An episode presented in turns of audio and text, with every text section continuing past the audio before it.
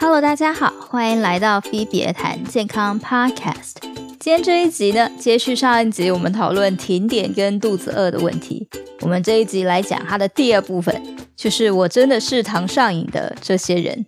那我们现在来讲，就是压力大想吃甜食的这个类型。这个类型呢，其实有很多触发的开关，比如说女生的金钱症候群啊。工作压力大的时候啊，或是情绪不稳的时候啊，这个类型主要是因为大脑想要让自己快乐，又透过后天的学习，大脑学习到了吃甜点里面的白砂糖可以增加多巴胺跟血清素的分泌，所以大脑呢就会一直让我们想吃甜的。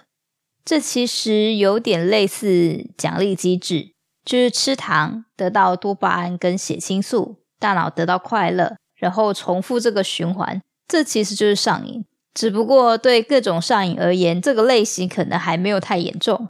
那为什么吃糖会增加血清素呢？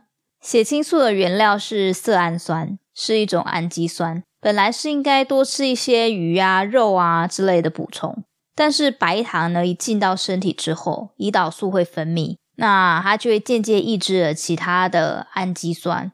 所以色氨酸相较之下呢，量就会比较多，这样色氨酸就会进到大脑合成血清素，但这样是不对的。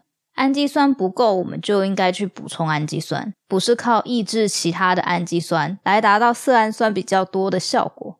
所以喽，与其吃甜点呢，不如吃一些坚果啊、小鱼干之类的，从根本上可以解决血清素分泌不足的问题。造成的肥胖问题呢，也会比吃甜点来的少。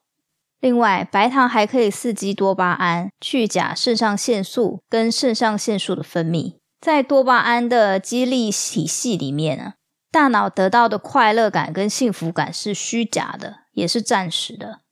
一旦这个回馈路径形成，吃糖的需求可能会越垫越高，因为同样的糖量是没有办法得到同样的满足感的。这样就会变得上瘾。这个多巴胺的上瘾行为，我们以前讲过，各位听众朋友可以回去复习一下。所以喽，白糖真的是我们日常生活中应该尽量避免的东西。想要改善生活压力呢，可以从下面几个方式下手。第一个是运动，这个方式是最健康的，而且得到的内啡肽可以让人快乐比较久，比吃甜点好很多。第二个就是多吃鸡胸肉啊、深海鱼、牛奶、鸡蛋这些高蛋白的物质，吃香蕉也可以增加血清素。第三个呢，就是真的受不了想要吃的时候，可以改吃坚果、小鱼干，或是不含糖的巧克力之类的。